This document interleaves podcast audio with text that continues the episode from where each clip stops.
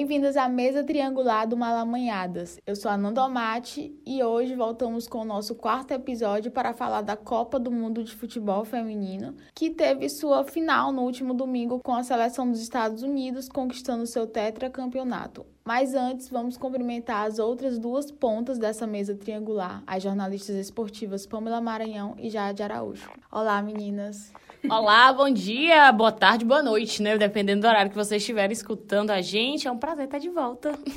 Bom dia, boa tarde, boa noite. Vamos lá. E então, gente, né? Acabou-se a Copa. Começou 7 de junho, terminou 7 de julho. O que, vocês acharam? Passou rápido, não? Eu, eu acho que passou muito rápido. Da, da época que a gente gravou até esse momento, assim, eu tô achando que foi bem bem assim, tipo um trem bala, assim, de muitas coisas que aconteceram nesse último mês. É, como diz aquele clichê, né? Tudo que é bom dura pouco. Mas o importante é que foi marcante, entendeu? É isso que importa. Esse, essa Copa foi marcante. A gente vai falar muito de representatividade hoje aqui, porque foi esse o significado dessa Copa.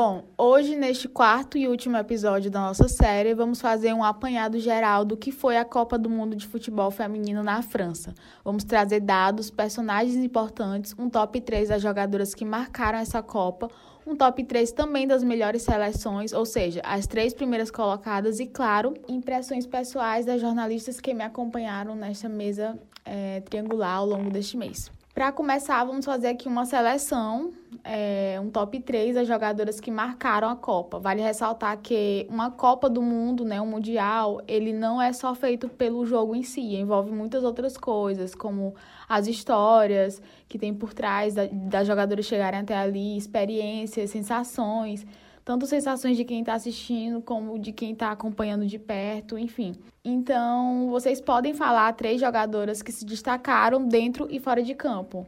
É, quem começa a falar, dá o seu top 3. Eu vou começar pelo meu, eu vou é, duas atletas da seleção dos Estados Unidos, a Alex, a Alex Morgan, pelo excelente futebol em si mesmo. É um atleta que me chamou muita atenção e eu tive a oportunidade de acompanhar ela jogando somente a, através dessa Copa, né? Já conheci o nome dela, mas eu nunca tinha acompanhado tanto, então foi um atleta que realmente me chamou bastante atenção e também por essa questão de representatividade, né? A seleção dos Estados Unidos em si carrega muito esse símbolo, essa essa forma de trabalhar tanto dentro como fora de campo. Eu vou escolher a formiga também, né? Pra, além de puxar a sardinha um pouquinho pra gente, mas porque essa Copa para ela foi uma Copa importante, né? Pelo fato de ter sido uma Copa de despedida, né? Pela representatividade que ela tem não ao lado da própria Marta e da Cristiane desde aquele 2007, quando a seleção brasileira conseguiu é, um vice-campeonato dentro de uma Copa do Mundo e ela já estava naquele tempo, a Formiga que tem uma história de vida belíssima de superação, né? Por conta é, para poder estar jogando futebol, por ser uma mulher negra. Então, eu acho que ah, vale a gente lembrar dela e porque conseguiu chegar aí para sua última Copa do Mundo é, em altíssima qualidade, né? Jogando muito bem, sendo uma atleta importante, peça-chave dentro da seleção brasileira. Então, acredito que ela merece que a gente lembre dela. E a mulher que foi a mulher da Copa, que é a Megan Rapinoe. Não tenho é até complicado você falar dessa mulher só em palavras, porque ela é um evento dentro do evento Copa do Mundo. Uma atleta super talentosa dentro de campo e fora de campo, um atleta que tem uma representatividade gigantesca, com discursos é, muito coerentes. Ela chamou muita atenção nas coletivas. Eu acho que vale até durante esse episódio a gente pontuar algumas situações que ela realmente protagonizou essa Copa. E em números também, ela é um monstro, né? Artilheira da competição, melhor atleta da competição, então não tem como não falar nela. E eu acredito, já voto desde já, que acredito que também vocês duas vão lembrar dela com certeza nesse top 3. É, com certeza. A Megan ficou marcada né, nessa Copa, não só nessa Copa, como acho que a gente viu agora na Copa, mas os Estados Unidos, ela já era um símbolo muito grande, já é um símbolo muito grande.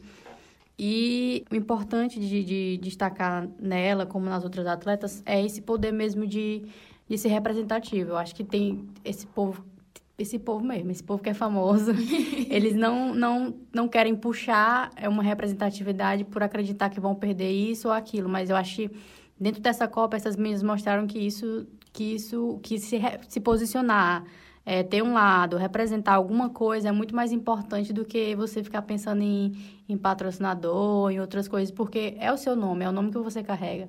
Você vai querer ser lembrado como o quê no final de uma Copa do Mundo? Como só uma pessoa que não, não assumiu posições e só esteve ali, ou você quer ser uma Marta, quer ser uma Megan, quer ser uma Renan. Então, eu acho que é, esses nomes que a gente já destacou aqui, eles têm em comum isso, de não se importar, é, levar mesmo a representatividade, porque além de ser o que é delas, é o que é de outras, outras meninas, outras mulheres que estão por trás que a gente não vê, né? Que estão buscando seu espaço ainda, mas que por não ter essa representatividade não não conseguem chegar lá. Existe muita jogadora que você pergunta para até as que já estavam na Copa, você pergunta para elas quem é o ídolo delas no futebol, elas respondem um ídolo masculino. Porque existe em certos países essa demora para você é, co colocar na cabeça das meninas que futebol é para elas também, que existe. Então, é, existe esse, esse, todo esse processo e, por exemplo, quem está começando a jogar futebol agora vai ver a, a Marta como um símbolo diferente, não só pelo que ela já fez antes, né, mas pelo, pelo que ela levantou nessa Copa. Parece que a Marta acordou nesse Mundial e disse, não, a, essa voz vai ser minha, eu sou seis vezes campeã do mundo, melhor do mundo, mas isso não está adiantando nada, porque eu, eu tenho que gritar no final de um jogo que eu fui eliminada para poder as pessoas perceberem que é importante levar a sério o futebol feminino. Então, é, puxar esses, esses, esses discursos é muito importante, principalmente dentro de um, de um evento como é a Copa do Mundo, né? Que tem muita visibilidade. E dessas é essas três que eu falei, né? A Megan, a Rená, né? Que ela tem 28 anos, é a terceira mais bem paga do mundo. Tem inúmeros títulos, seis vezes campeã da Champions League, mas aqui no Brasil, é, a mentalidade, como é muito retrógrada, ela ficou conhecida como uma mulher que não tinha um cabelo direito. Ficou, ficou marcada pelo cabelo porque era muito mais fácil você fazer brincadeiras porque com o cabelo dela. Porque não tinha um cabelo padrão, né? Exatamente. É, nem... é, é, aquele preconceito contra a mulher negra que tem que ser estereotipada de uma forma. Você, ah, você é negra, você tem que ser desse jeito, você tem que esconder esse cabelo, você tem que fazer isso. Isso existiu dentro da Copa. E a Renata se pronunciou na época, não foi diretamente a respeito disso, mas falou um pouquinho da história dela no, nas redes sociais e, e levou, porque isso deve ser uma coisa que acontece com ela desde sempre, dentro do futebol. Ela é uma menina que nasceu numa ilha, né? Lá da França, no Caribe. Que é uma, se não me engano, é província da França lá, uma coisa assim. E aí ela, ela, foi, ela teve essa representatividade com a mãe, que gostava de esporte, com a tia, que era árbitra da própria ilha, de jogos dentro da ilha. E ela tinha essa representatividade desde pequena, mas demorou muito para ela conseguir engatar no futebol. Só com 14 anos ela chegou a ser rejeitada por alguns clubes. Com 14 anos ela conseguiu um, é, começar no futebol dentro do Lyon, né? E hoje está até lá fazendo história no, na, na, na, equipe francesa, seis vezes campeã da Champions League. E existe, é, existe todo um currículo, toda uma história, mas é, muitas pessoas preferiram lembrar dessa parte do cabelo, porque acha, acha engraçado ainda ser racista, o que é uma coisa muito preocupante. E é importante ter uma mulher como essa é, goleando na França, né? Porque ela foi uma das, das atletas que mais marcou esse ano na Copa que tem uma técnica incrível de, de cabeceio, tanto quanto defesa. Então, é, é muito importante ter uma mulher como essa é, subindo cada vez mais dentro da profissão dela, porque para calar a boca de muita gente que acha que racismo ainda é engraçado, né? E outra coisa, viu, com relação a isso, não só questão de racismo, vocês que ela é jogadora de futebol, viu? Ser bonita não faz parte da profissão dela, não. Eu acho que, né? Cumprir é, padrões não faz parte da profissão Exatamente, é isso de, de, de buscar cumprir padrões. Não existe isso. É cada um. É porque às vezes é muito difícil aceitar as diferenças, né? Se você se você se força a colocar dentro do padrão, você acha que as outras pessoas têm que entrar também. E, e porque nós mulheres sempre somos cobradas em ser bonitas. A gente pode ser engenheira, advogada, médica, jogadora de futebol. Até se você trabalhar de gari a mulher tem que ir de batom e cabelo escovado. Então, assim, nós mulheres, em qualquer ambiente que a gente esteja, a gente é cobrada por ser um símbolo sexual, por ter uma, uma beleza, por começar de fora para dentro, entendeu? Então, assim, enquanto existir esse pensamento, vai existir críticas ridículas como essa a Renata. É, e existe todo, todo tipo de gente, né? Principalmente dentro de uma Copa do Mundo tinha a Van né, que gostava de, de pintar o cabelo de uma cor diferente todo jogo, de passar batom, rímel, essas coisas. E ela é uma jogadora que, que teve sua vida né, transformada dentro da Euro, porque elas foram campeões de 2017, a, a Holanda, e conseguiram subir muito né, de lá para cá. E são pessoas diferentes. O que as pessoas não entendem é que são pessoas diferentes, cada um se comporta da forma que achar melhor. E a Renata assumir esse papel de deixar o cabelo da forma que ela quis é, é mostrar o quanto ela é gigante além do, do campo, né? Além do que ela faz dentro de campo, é mostrar como ela é gigante como pessoa também. E eu acho que para mim ela é um dos destaques fora a Megan, né? E a Marta, ela é com certeza tá nesse trio de atletas que dá para levar para a vida nesse mundial. Bom, é, como vocês já começaram a falar um pouquinho né, sobre a história delas, e eu vi que dentro dessa lista de top 3 tem uma que tá nas duas, né, que é a Noi. Então a gente vai começar a falar um pouquinho sobre a vida dela, porque assim, foi a personagem da Copa e foi a personagem da Copa que também, não só por essa questão de campo, né? Ela se destacou mais ainda por conta dos seus posicionamentos. Então, assim, é diferente das outras que a gente foi, assim, diferente das outras que a gente foi, assim, pesquisando e vendo que conheceu o futebol é, na infância, a Rap ela só começou mesmo a ter contato mesmo com o futebol na faculdade. Então, assim, foi outro rolê, foi diferente, né? Tipo, diferente de uma formiga que começou lá quando era pequenininha, tanto que aos 16 já foi para uma seleção. A Rap não, não, ela conheceu na faculdade junto com a irmã dela gêmea. Então, tem toda essa, essa história que. Eu não sabia que são duas, Brasil. Eu tô abaladíssima. São duas. Imagine aí duas. Graças a Deus. Obrigado, se existe um Deus. Obrigado. e assim, é, lendo um pouco dessas histórias e tal, me chamou muito a, a história da Rapinoe, porque é muita coisa. É, eu tava vendo que tem uma história, não sei se vocês viram também, uma história pesadíssima dela com o irmão dela que é o Brian. É, ele, tipo, era a inspiração dela, tipo, nas histórias assim que eu tava lendo, ela nem falava tanto da irmã gêmea, mas falava mais dele, porque ele era, tipo, a inspiração dela, ele era um menino que, enfim, era contagiante, ela amava muito. E logo na infância, ele começou a se envolver com drogas, e, tipo, tipo, começou com maconha, com 12 anos de idade, começou a se envolver com outras drogas, até chegar na heroína. E aí ele foi pra, tipo assim, ele foi para passou por várias prisões até chegar na segurança máxima. Só que antes dele chegar na segurança máxima, ele começou a se envolver com algumas ideologias, inclusive o nazismo. E ele tinha tatuado na mão dele, foi na mão, não sei, foi algum algum lugar do corpo a suástica. E tipo, isso foi um baque, sabe, pra Megan, porque tipo, você olha a Megan, uma pessoa que em 2015, 2016, se não me engano, é, durante durante o jogo da seleção, né, da, da seleção é, feminina, é, em 2016. Ela, na hora do, do hino, ela se sentou, né, se sentou não, né, se ajoelhou enquanto todo mundo cantava, sendo ela nunca canta, né, mas ela se ajoelhou justamente por conta é, do racismo que acontece nos Estados Unidos. Então, assim, para ela, eu fico imaginando como é que não foi, é, tá sendo esses anos todos.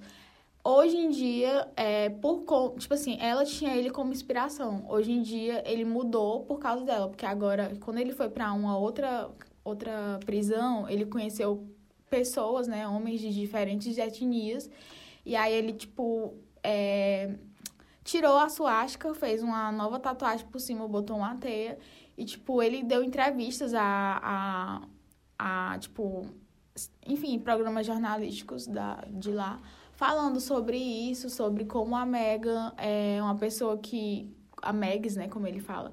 É uma pessoa que inspira ele, porque ele via os jogos dela, fazia todo mundo assistir aos jogos dela e, tipo, se sentia muito mal porque não podia estar tá lá abraçando porque ele já fez, fez as merdas que ele fez e tal. E, tipo, nossa, a história em si é muito, assim, muito pesada. Então, tipo assim, foi toda uma desconstrução dela de tirar o irmão do pedestal e agora ela é quem tá no pedestal dele, sabe? Tipo, uma história muito, muito é, bonita, assim, de superação. E, assim, outra coisa também que vale destacar, eu acho que da história, como a Jade já falou e tu também, né? Sobre esse engajamento dela com vários tipos de causa. Principalmente a causa da busca por igualdade salarial, é, a gente fala de uma seleção é, feminina dos Estados Unidos que é superior ao masculino em seu país e mesmo assim é, tem um salário menor. E eu acho que é por isso que a seleção feminina dos Estados Unidos está tão mais à frente nesse discurso do que outras seleções. Porque elas, na realidade delas, é o quê? É tipo, cara, eu sou melhor do que eles, eu ganho mais títulos que eles, e mesmo assim eu ainda ganho menos. Então, tipo, é uma coisa que vem de anos e anos essa realidade. E é claro que o discurso delas estão à frente de muitas jogadoras. E da, da, da Repno em especial, porque nessa Copa mesmo ela falou, né, no final e durante a Copa, o discurso agora tem que ser outro. Não dá mais para nós jogadoras acharmos que ficar pensando se vale ou não a pena é, leva, levar esse, essa pauta adiante. A gente tem que ir atrás, porque a gente tem que ir atrás. A gente não pode mais ficar com medo, achando que será, será se não vale a pena. Não, a gente tem que ir atrás de mudar, mudar essa realidade. Então, acho que, assim, é um dos principais discursos da, da Rapinoe, né? Fora os outros que, enfim, eu vou falar, né, agora, que é justamente a, as causas LGBTs, né? A, a Rapinoe é lésbica e ela luta muito por essa causa também, não só da, da luta LGBT dentro do esporte, como também fora, em âmbito geral. E também ela, agora, né, mais do que nunca, essas causas políticas, porque, enfim, com relação ao presidente, né, o Donald Trump. Que não é, deixam de se envolver, né, as duas situações, né? Que não deixam de se envolver. Assim, tudo que ela faz, ela é uma, uma pessoa muito política, então ela tá sempre é, se posicionando, porque ela sabe que, enfim, a política permeia em todas as nossas áreas. Então, ela é uma jogadora, assim, que, tipo, é bem diferenciado nesse sentido, sabe?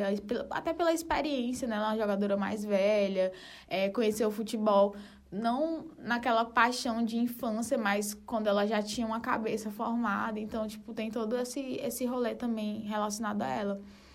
E falando dessa, dessa parte da política, né? Que é justamente esses posicionamentos que ela tem contra o governo que não só ela tem, como outros jogadores também da seleção, a própria Alex Morgan também.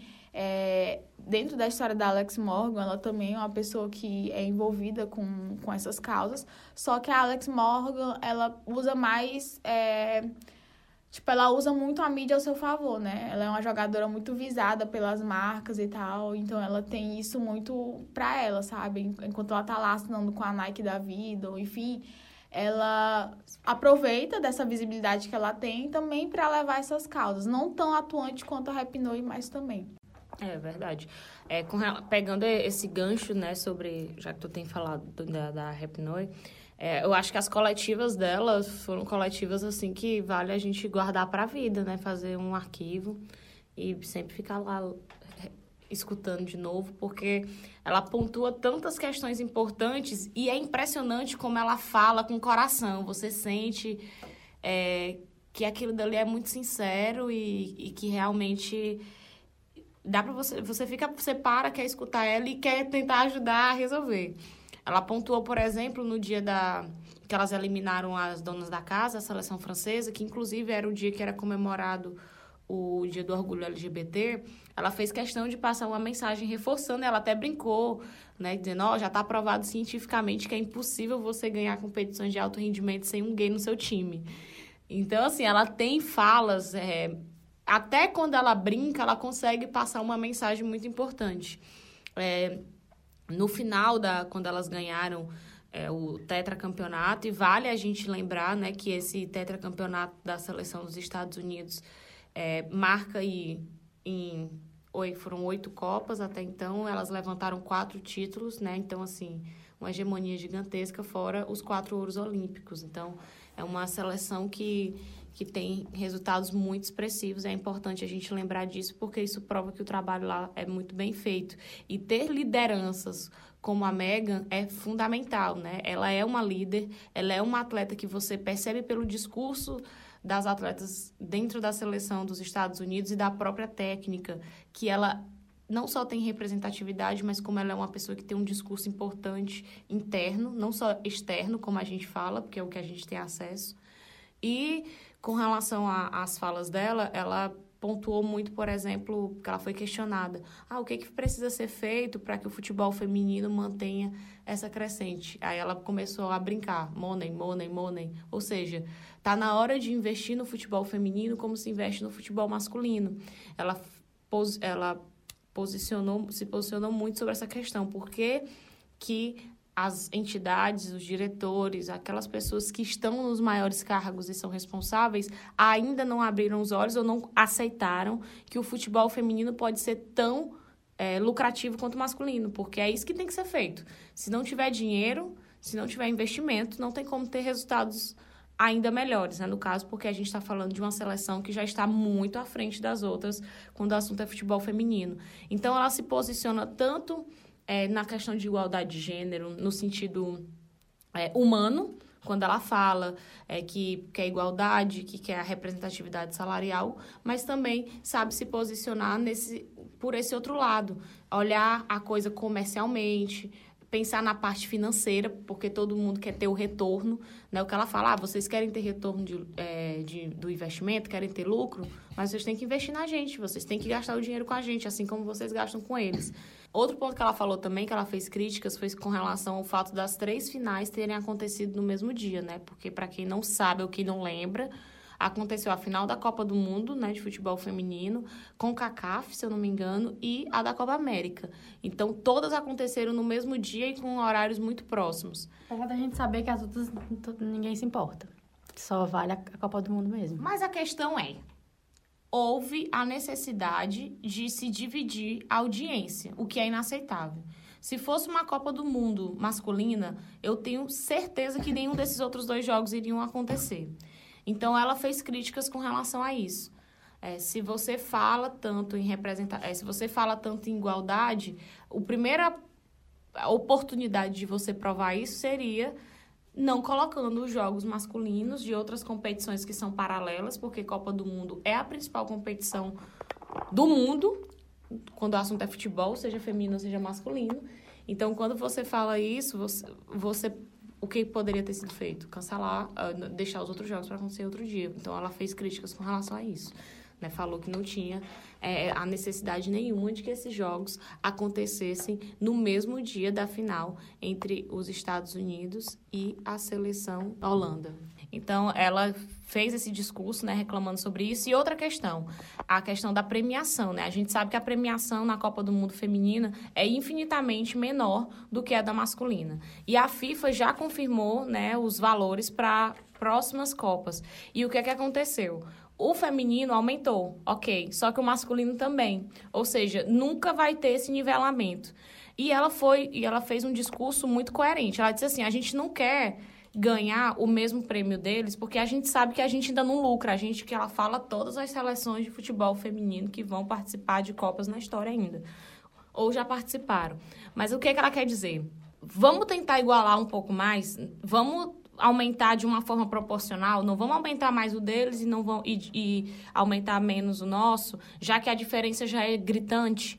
Então ela fez críticas com relação a, a esses dois pontos aí, eu acho que, que isso é importante, porque ela sabe o quanto a voz dela pesa, né? O quanto a imagem dela é, tem uma, uma pressiona de uma forma diferente e ela não deixa de usar isso de forma alguma, em momento algum ela se omite.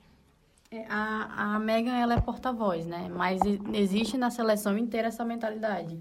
E isso é formado desde a base, porque lá se investe no futebol. Elas, elas pedem essa essa evolução no futebol dentro do país, mas é, é a seleção que tem a melhor condição, de uma forma geral, no país inteiro, entre todas do mundo.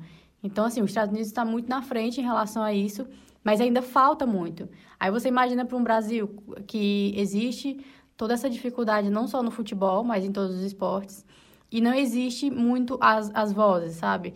Porque, assim, a Marta acordou nessa Copa pedindo, essa, é, mostrando essa representatividade.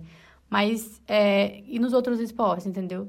Ainda falta muito da mentalidade do, do atleta brasileiro de, de pensar no esporte como uma coisa para todo mundo. Não é só para ele. Não é só para ele chegar lá, ganhar milhões, ficar famoso e pronto. Não é isso. Resolvi é o meu.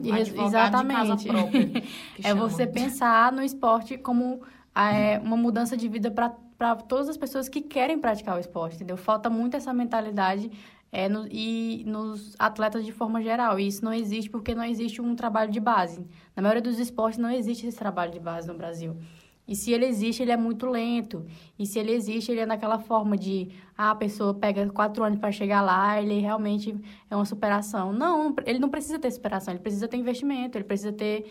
É, chega de, de, de é, querer glorificar essas histórias como se fosse uma coisa boa.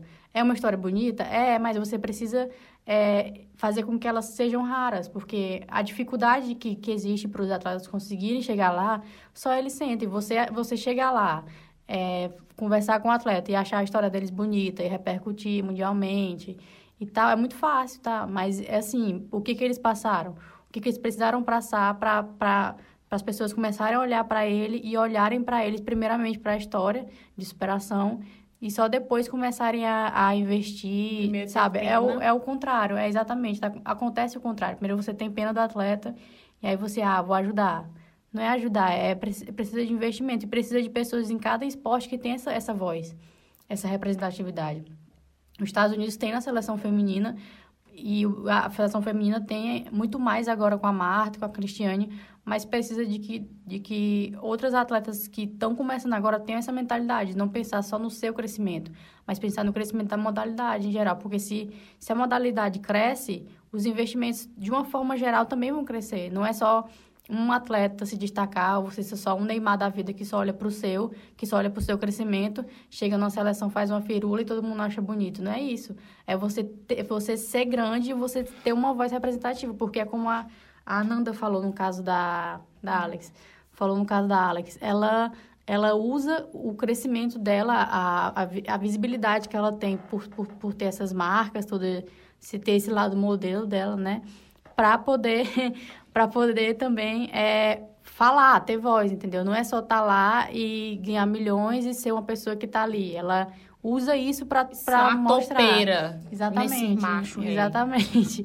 Então você precisa é, ter essa mentalidade em todas as, as meninas. Que, e eu acho que isso já está crescendo, porque, por exemplo, a Júlia, que é uma menina que eu, eu conversei com ela antes dela ir embora, ela já, ela já tinha essa ideia de, de que existe essa diferença, mas que elas precisam ter voz também, precisam buscar o espaço delas. Então, assim, elas estão crescendo e vendo esses, essas outras pessoas que estão lá em cima e estão pegando essa representatividade também para elas, porque daqui a alguns anos vão ser elas, não vão ser mais, não vai ser mais a Marta, nem a Formiga, nem a Cristiane, né, que estão já no fim da, da carreira. Vão ser essas meninas que estão sendo formadas na base. Se a base, se o teu treinador, se o teu clube não te dá esse, essa mentalidade de, de investir tanto em estudo quanto em, em, em posicionamentos, né, para você, porque uma coisa está aliada à outra. Se você tem educação, você tem esse, esse crescimento na sua mentalidade.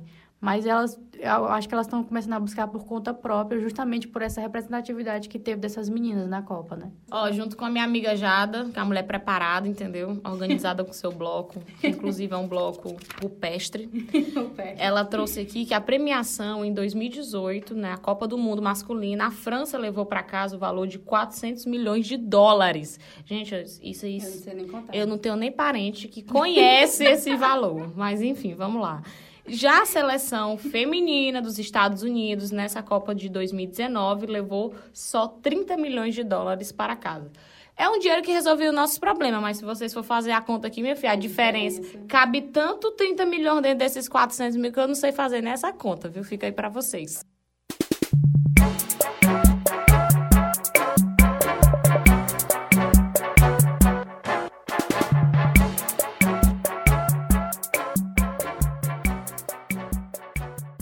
A gente já entrou um pouco nesse assunto, né, nessas questões tanto relacionado ao discurso da igualdade salarial entre homens e mulheres no futebol, como, enfim, é, outras questões que foram levantadas nessa Copa, que foi essa Copa da Visibilidade.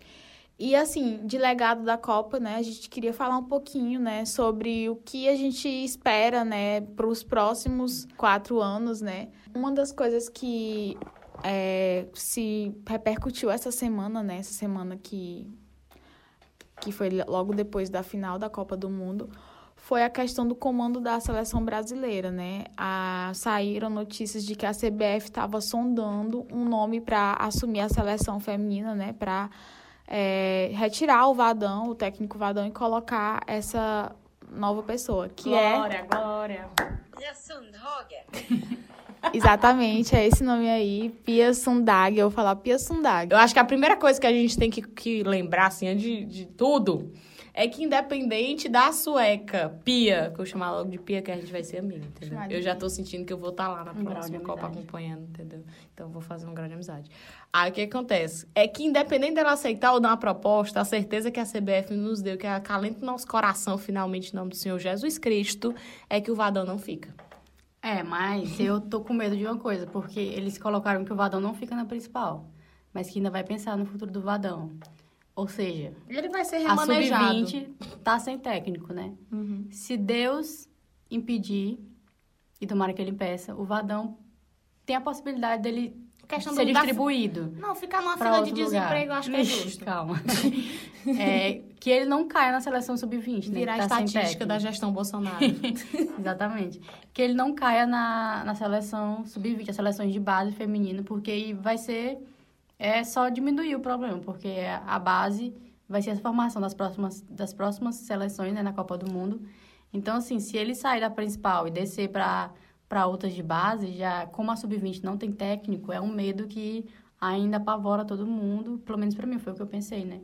Que porque o futuro dele não tá decidido, ele, ele sai da principal, isso é, isso é certo Glória já. a Deus. Mas ele ainda vai ser remanejado dentro da CBF. Onde é que ele vai ficar?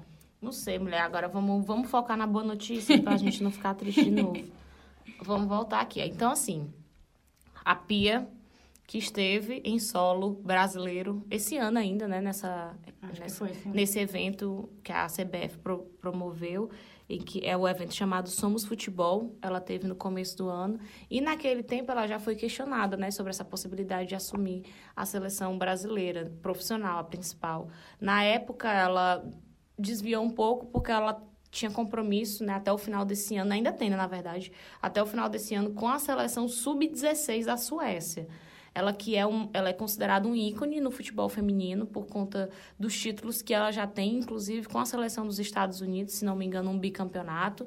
Inclusive, ela fei- é, pro- proporcionou nas Olimpíadas do Rio 2016 é, jogos bem interessantes, porque a seleção brasileira foi derrotada, ou venceu a Suécia por 5 a 1 e ela conseguiu, logo adiante, num novo confronto, ainda dentro da mesma competição, fazer um novo jogo que foi, ficou no empate, foi para os pênaltis, ela conseguiu vencer a seleção brasileira. Foi um jogo bem marcante por conta dessa essa recuperação que a seleção da Suécia fez dentro da competição na época. Então, ela é uma treinadora que, além de ter um- uma história gigantesca dentro do futebol feminino a nível internacional, ela é uma, uma treinadora que, apesar da idade mais avançada, ela é bem, ela é bem atualizada, né? Ela conhece muito bem é, o cenário do futebol feminino atual e eu acho que seria um, um pulo, seria um salto gigantesco em relação ao que a gente tem hoje para oferecer às nossas meninas da seleção, porque junto com ela viria toda uma comissão, né? Porque com certeza ela vai trabalhar com pessoas da confiança dela.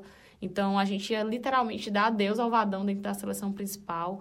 Existe a possibilidade do próprio Marco Aurélio estar saindo do cargo, né? Tá muito claro é, esse alerta e até ele no próprio discurso já está dando a entender que não vai permanecer.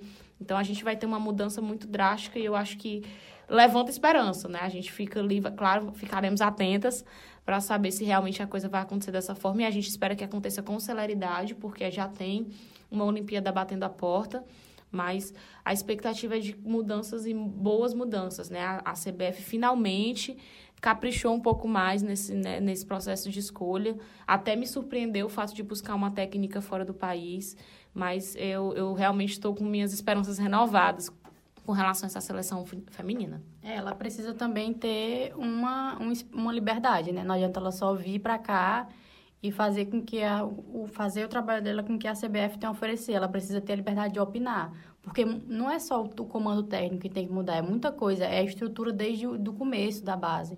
Então assim, ela não adianta ela pegar jogadoras que vão ter um, um, uma coisa diferente do que ela precisa para a seleção. Ela precisa ter opinião contra aos outros setores das, da base feminina também, para ela poder incorporar, porque é um trabalho que não vai ser feito para a próxima Olimpíada, é uma coisa que vai demorar muito mais, é um trabalho que vai ser muito mais refinado, até porque ela precisa conhecer como é que é o futebol brasileiro, né? o campeonato brasileiro em si, que é de onde estão saindo essas meninas. Então, ela precisa de toda uma instrução que, com certeza, se ela já tiver com conversas bem avançadas, ela já está se informando sobre tudo isso. Mas é uma coisa que vai demorar e que ela vai precisar de muita liberdade. Vai precisar ter uma voz muito grande e que as pessoas não barrem, não ponham limites no que ela precisa fazer para poder evoluir o cenário do futebol, né? Mas eu acho que esse é o diferencial da pessoa que vem contratada. Em qualquer lugar, em qualquer profissão, se você tem a sua empresa, eu tenho aqui a minha empresa, e eu preciso chamar uma pessoa de fora para poder botar a rede aqui, você chega com carta para mandar. Eu acho que a chegada dela vem, vem junto com essa, essa carta branca para poder é, impor e, e, colocar as sugestões dela como a prioridade para ser, é, para ser é, feita, né? Como vai funcionar o negócio todo, porque é como se assim, a gente, ó, vocês não tinham técnico aqui. Se vocês tiveram que me procurar lá fora, é porque aqui não tem ninguém que tem condição de assumir uhum. essa seleção. Então vocês vão ter que fazer as coisas que eu tô pedindo. Eu acho que a vantagem de quem vem de fora é essa. É melhor do que uma pessoa de dentro ser promovida, porque ela fica um pouco refém. Então, eu acho que ela com certeza a Pia vai chegar aí para fazer um grande trabalho, até porque é assim que é a carreira dela, né? Ela é marcada pelos grandes, pelos resultados expressivos. É, e a seleção brasileira é uma seleção expressiva, mesmo não tendo nunca conquistado uma Copa do Mundo, é uma seleção que sempre está tá entre as. A, esse ano não foi uma das favoritas, né? Mas chegou muito mais longe do que a gente pensava e mostrou um futebol muito maior do que a gente pensava. Então a seleção brasileira sempre vai ser um referencial dentro da modalidade pelas jogadoras que tem, né? Pelos talentos individuais. Tá faltando alguém só para chegar e arrumar essa coletividade, que é o que tá precisando ainda no Brasil. Ela até falou que, que um dos sonhos dela era conseguir comandar a Marta, né? Talvez ainda consiga até a, é, com fé em Deus vai. o ano que vem, pelo menos nas Olimpíadas. Ela até falou que seria, parecia uma é, um, um, sonho distante, né? Na época, em 2019, quando ela veio no comecinho do ano para esse evento da CBF, ela disse que era uma do, ela queria ter no currículo dela o fato de ter comandado uma, uma das atletas que para ela foi ou ela enxerga hoje como uma das melhores dentro de campo mundialmente quando o assunto é futebol feminino. É, mas tratando de CBF, a gente só acredita vendo mesmo, né? Então vamos esperar. Tem uma coisa em relação a toda essa, essa conversa que teve, né? É, eu estava lendo na notícia que foi logo após é, a derrota da, do Brasil para a França que a CBF já entrou em contato com ela e ela falou exatamente isso, né? Que tá, ainda tem esse vínculo profissional com, com o time que ela está treinando. Mas também tem outra coisa que eu acho muito importante, é, que eu vejo que também é um avanço e um legado dessa Copa. Essa Copa do Mundo, é, falava-se muito do Vadão e tal, da atuação dele, e ele ficou muito é, conhecido, assim, né? Por pessoas que não acompanhavam o futebol feminino, enfim. E, e foi questionado também, mesmo não sabendo o histórico dele na seleção, foi questionado a postura dentro dele de campo e tudo mais. E muito também se endossou nas redes sociais essa questão da seleção, né? É, ser feminina e ser comandada por um homem. E um desse que eu vejo nesse legado nessa Copa é que a própria CBF tinha dito, falou que se a Pia não aceitar a proposta, eles vão atrás de uma substituta mulher, independente disso. Eu acho que isso é uma pressão externa que funcionou. Sim, é isso que eu tô falando. É que é um legado dessa Copa. É uma coisa de que, tipo, foi tão batido esse ponto de que, tipo, é uma seleção feminina e é treinada por um homem que, tipo, não tem pra onde fugir. Eles vão ter que ter outra postura agora com a seleção feminina. E uma das posturas é essa, ter, ter não só ido atrás de uma mulher, mas de uma mulher competente, de uma mulher que é referência dentro do futebol feminino. E agora é isso. Se ela não aceitar, vamos continuar com essa mesma mentalidade de ir atrás de uma mulher, de colocar uma mulher para comandar a seleção. É isso mesmo. Eu acho que é um ponto até interessante. Eu nem tinha observado por esse lado, mas é, agora com, contigo falando ficou bem claro. A pressão, principalmente da mídia, com relação ao Vadão, ele ter virado uma chacota, né? Vamos ser sinceros, em alguns momentos, fez com que a CBF precisasse se posicionar. Então, qual é a primeira decisão? O Vadão vai sair, o que já é, foi um alívio que não e foi uma resposta para todo mundo que estava fazendo as críticas, muito bem embasadas, inclusive. E essa questão de vai ser uma mulher para trabalhar junto com as mulheres, né? Como a gente falou no outro podcast é, não necessariamente precisava ser uma mulher, mas alguém que tem um, um, um, currículo, uma história de vida e que compreenda as causas né, dentro do futebol feminino. Porque o futebol feminino, diferente do masculino, ele não tem esse privilégio de só você entrar em campo, pensar, selecionar quem são os melhores, é, montar estratégias tem todo um cenário em torno por conta exatamente dessa desigualdade. Então tem que ser uma pessoa que vive essa realidade diferente do Vadão. O Vadão Está muito distante disso, a gente sabe. É chover no molhado ficar elencando é, os, todas as coisas negativas que sabemos sobre ele. Então, a CBF, pelo menos com essa parte, eu acho que fez mais que a obrigação, né? Mas como tardou tanto, a gente diz até que enfim. Eu acho que outro legado da Copa, não vejo nem como legado, mas é um ponto importante a ser destacado, foi a questão da audiência, né? Foi a Copa que teve mais visibilidade, não só é, dentro de, de, do estádio, né? Porque teve recorde de vendas de ingressos, mas também das pessoas que assistiam pela televisão. E a FIFA divulgou, é, depois do final dessa Copa, divulgou algum, é, os números, audiências e colocou o Brasil como país que teve mais audiência. A gente teve duas emissoras de canal aberto e uma de canal fechado que transmitiram a Copa do Mundo. E mesmo uma dessas emissoras transmitindo só jogos da seleção brasileira, os números foram muito altos. E a seleção não chegando à final é, da Copa do Mundo, ainda assim foi transmitido o jogo aqui e foi a maior audiência que teve comparado com os outros países, né? Tem uma matéria que é inclusive no Trivela, que eu vou colocar, a gente vai colocar na, embaixo, né, nas, nas nossas referências, que fala justamente sobre isso, né? Fez um comparativo é, de como foi é, os números na audiência, tanto nos Estados Unidos e como na Holanda, né, que foram as finalistas, comparado também com o Brasil. E isso é muito positivo, porque você tem uma seleção que não foi para frente, que foi a seleção brasileira, não chegou à final, mas que ainda assim as pessoas daquele país abraçaram e assistiram a final do feminino. Eu acho que o Brasil é um país, até pelos números, né, um país gigantesco, se você for comparar em relação a alguns outros países. E tem a questão de que o brasileiro é apaixonado, é doente, é cego por futebol. E o bom futebol atrai o brasileiro. E além disso, nós brasileiros somos muito sensibilizados e humanizados. Então, é, o quanto essa Copa repercutiu nesses pontos que a gente já elencou várias vezes, que é essa parte de gênero, representatividade. A gente teve oportunidade de conhecer grandes personagens, porque essa Copa também teve muito aquela questão dos perfis, né? No masculino a gente sempre tem, a gente sempre vai contar a história do Gabriel Jesus, do Neymar, do Firmino, do não sei quem, dos, dos atletas também de outras seleções que estão que estão num bom momento. E na feminina não tinha muito isso, era mais só jogo, pré-jogo, pós-jogo. Dessa vez não. É, a, os veículos se preocuparam em contar as histórias dessas mulheres. E quanto mais a gente conhecia elas, mais a gente se apaixonava, mais a gente queria acompanhar elas dentro de campo. Então acabou sendo acho que um, um, um, processo muito natural. Então, como brasileiro, ele é muito sensível, ele é muito humano. A, a gente, eu acredito que acabou facilitando para que o brasileiro criasse essa intimidade, essa conexão muito forte com essa Copa do Mundo de Futebol Feminino. Eu acho que outro legado também dessa Copa, como a gente já falou no, antes, é a questão de dar visibilidade a essas pautas e da questão da, do discurso da igualdade salarial. Acho que esse é um dos pontos chaves dessa Copa do Mundo, é de ter olhado para o futebol feminino com essa, essa vontade de ter outra realidade. Então, acho que para além do que aconteceu com a seleção brasileira, de ter uma mudança na comissão técnica, no comando técnico, para além também dos números de dos canais perceberem que dá audiência sim futebol feminino. É tanto que, enfim, né, a Globo, como eu falei, transmitiu só os jogos da seleção brasileira, mas foram jogos, tipo assim, a Globo sempre é a que tem mais audiência, né? Tipo, tá passando lá Band e a Bandeirantes e a Globo, a Globo pega a audiência para si.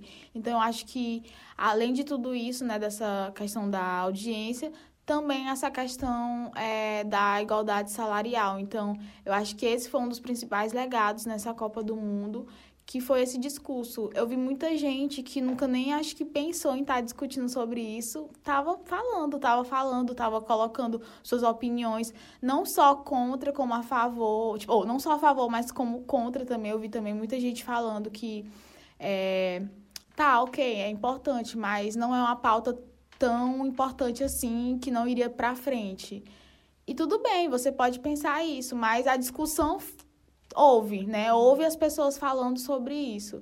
E eu acho que isso foi uma das coisas mais importantes, assim, dessa Copa. É, eu lembrei agora do legado do, da competitividade, né? A gente viu que foi uma Copa muito disputada. Seleções que, principalmente as seleções europeias, mostraram que um trabalho de que se vem, vem sendo feito há 10, 15 anos tem resultados agora. Mostra que, que elas conseguiram é, dar um passo a mais e formar times muito competitivos, como foi o caso da, da Itália, né, que só tinha participado da Copa de 99 e conseguiu 20 anos depois voltar e fazer uma seleção incrível, que por mim podia, poderia ter ido mais longe, né? Eu acho que a, a Itália era uma para mim, quando eu comecei a ver os jogos da Copa, a Itália era uma das favoritas e parou no grupo do Brasil, tanto é que era a seleção mais difícil para o Brasil enfrentar.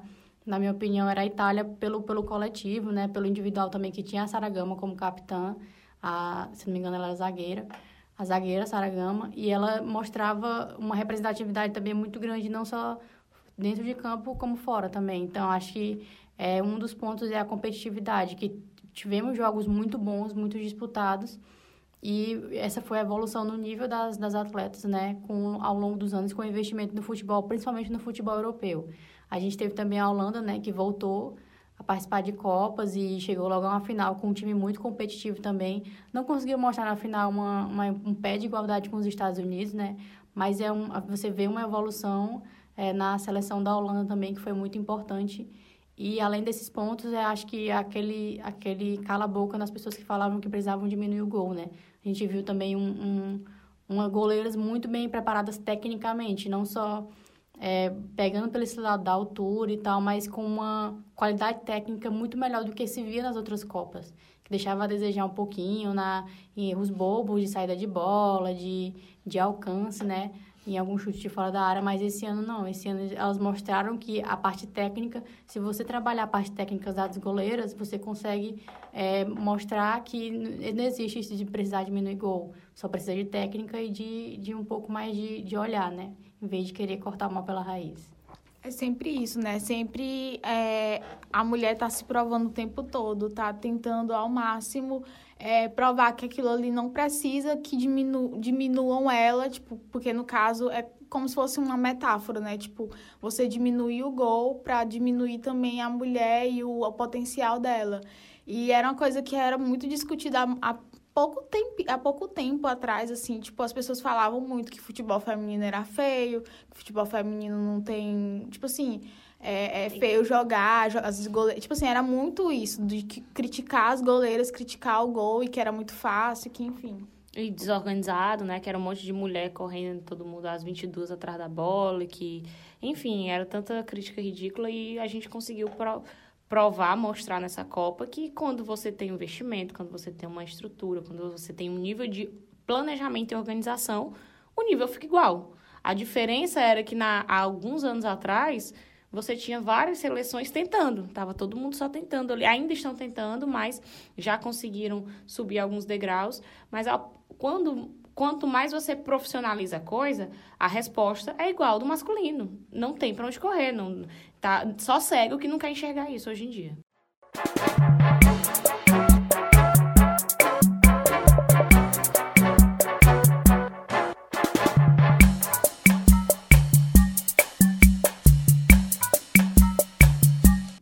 Agora a gente falou, né, do top 3 das jogadoras, vamos falar também desse top 3 final, né, que foi os Estados Unidos em primeiro lugar, a Holanda em segundo e a Suécia em terceiro. É, antes disso, de falar sobre essas seleções, né, é, a gente fez no, no último episódio um bolão, né? Aí vem o prejuízo.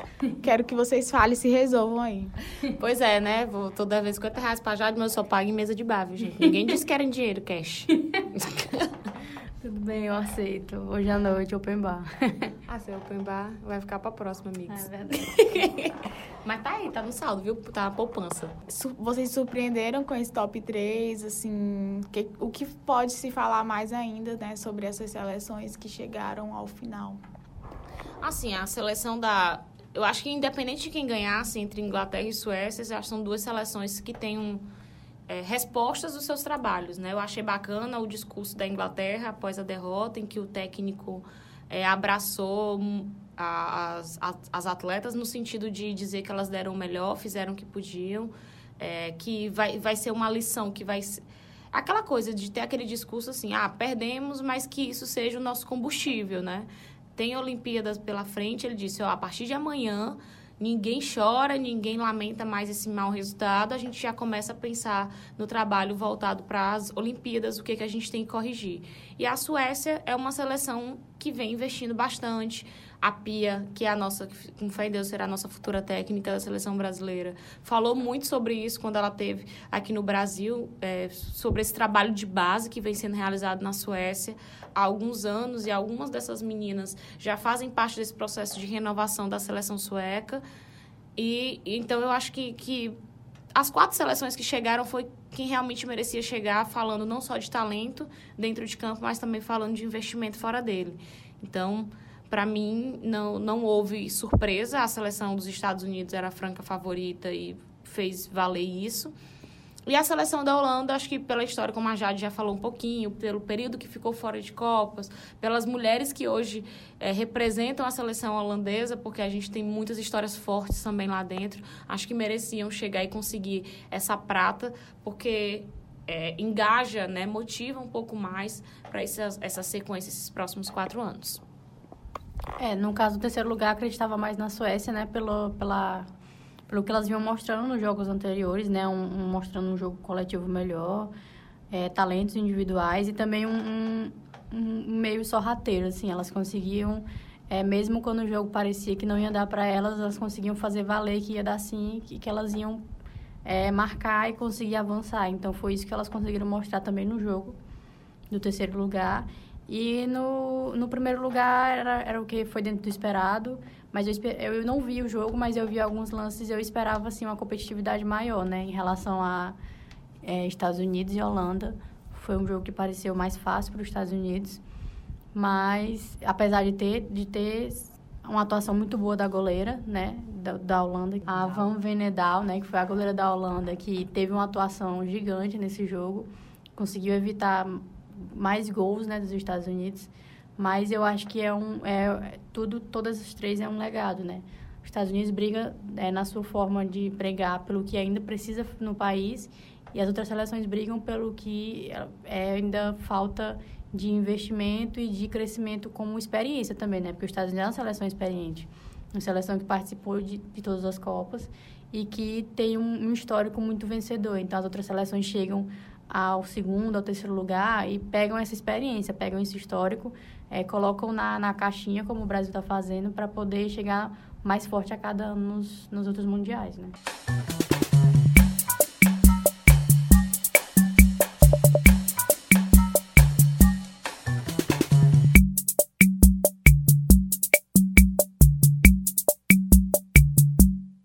Para completar, para finalizar esse episódio, a gente vai falar agora os dados do que foi essa Copa do Mundo de Futebol Feminino 2019 na França, né? Primeiro foi uma competição com 24 seleções, né? É, teve início no dia 7 de junho, terminou 7 de julho. A gente teve 146 gols ao todos em 52 partidas. Então, a média de gol ficou 2,81 gols por partida. A gente já falou das seleções que chegaram a esse top 3, top 4, na verdade, né? Porque tem a disputa do terceiro lugar. Então, ficou com os Estados Unidos em primeiro, Holanda em segundo, Suécia em terceiro, Inglaterra na quarta colocação. A gente também teve as artilheiras da Copa. A Ellen White e a Alex Morgan foram as artilheiras com seis gols, seguido pela Megan Rapinoe com cinco gols. E essas foram as artilheiras da Copa. E a gente também teve a artilheira, né? Das Copas do Mundo, que foi a Marta, né? Que ela superou, inclusive, o artilheiro da Copa masculino, que era o Closer. Então, a Marta também é, entra nessa, nesse destaque, nesses números da Copa, porque ela fez o seu 17º gol em Copas do Mundo. E assim, falando um pouco ainda sobre essa questão de números e tal, é, os Estados Unidos foi tido como o melhor ataque na fase inicial, porque foram 18 gols. E também a melhor defesa, porque não levou nenhum gol na fase inicial, tanto os Estados Unidos como a Alemanha.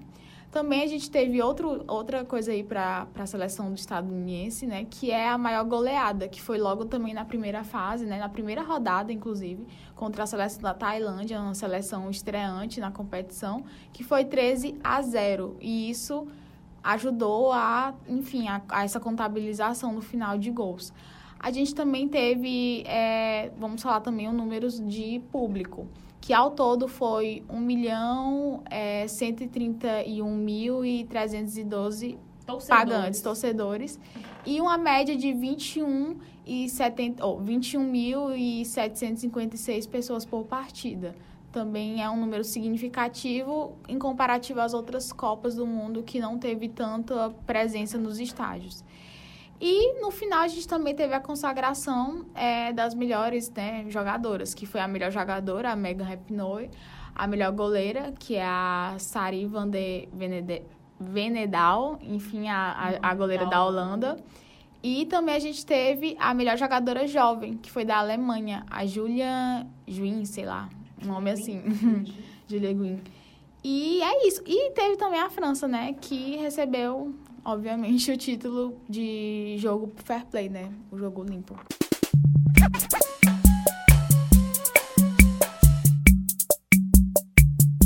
Bom, gente, a gente ficou por aqui com essa série na mesa triangular. Espero que vocês tenham gostado. Queria saber de vocês como foi esses dias, esses, esse mês, né, gravando aqui para o Malamanhadas. Ah, eu queria saber quando é que vocês vão chamar de novo, né, para um novo tema, porque eu não quero mais sair do Spotify.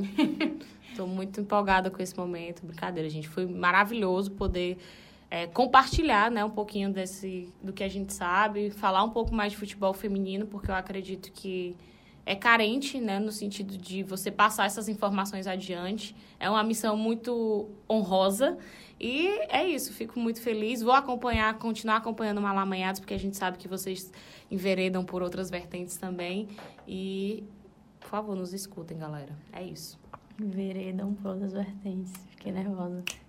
Fala minuto. Dicionário onde sai de casa e ah, tal. Super interessante. é, foi ótimo. É, eu queria que vocês continuassem acompanhando o futebol feminino, né? Tem Brasileiro Sub-18, Brasileira 1, Brasileira 2, tem Piauiense em todos esses campeonatos, no A1, no A2 e no Sub-18. Então, é não deixar morrer. Vamos continuar, vamos continuar pesquisando e buscando esse conhecimento no futebol feminino para poder ajudar na divulgação também, né? E eu queria também que vocês falassem do, do, trabalho de vocês, onde as pessoas podem continuar acompanhando, porque assim, né, a gente fala aqui de futebol feminino, as pessoas precisam encontrar esse lugar de encontrar essas informações, né? Então, eu queria que vocês mesmos divulgassem o trabalho de vocês. Bem, eu como dona e proprietária do Sistema Dia de Comunicação, brincadeira. Vamos lá, vocês podem me encontrar no 23.1, todo dia, normalmente às duas horas, tem um bloco de esporte que eu que apresento, né? Trazendo todos, só falando de esporte local. 23.1, que é o Dia TV, Rede TV Piauí no blog da Arquibancada, através do, do site portaldia.com e também no jornal impresso, né, que é um formato um pouco mais antigo, mas você pode estar lá folheando o seu jornal e lá no caderno 8 de esporte tem as novidades do esporte piauiense que sou eu que escrevo. Então, é isso. É só ir no AZ Esportes, é um site... Não, na verdade, o site é Portal AZ, né? Você pode encontrar no Portal AZ, acessa lá a seção de esportes, a gente tem é, a página no Instagram, né, AZ Esporte, que tem só o esporte local, porque na página do Portal AZ tem misturado, né, esporte local, esporte nacional, mas no AZ Esporte você encontra todo o esporte local, informações de diversas modalidades. Qual é, qual é? Futebol não é pra mulher. Eu vou mostrar pra você, mané. Joga a bola no meu pé. Qual é, qual é? Futebol não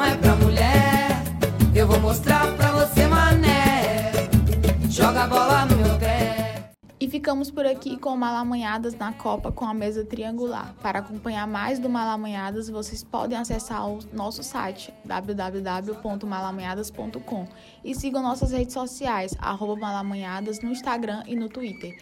Beijos e até a próxima Copa.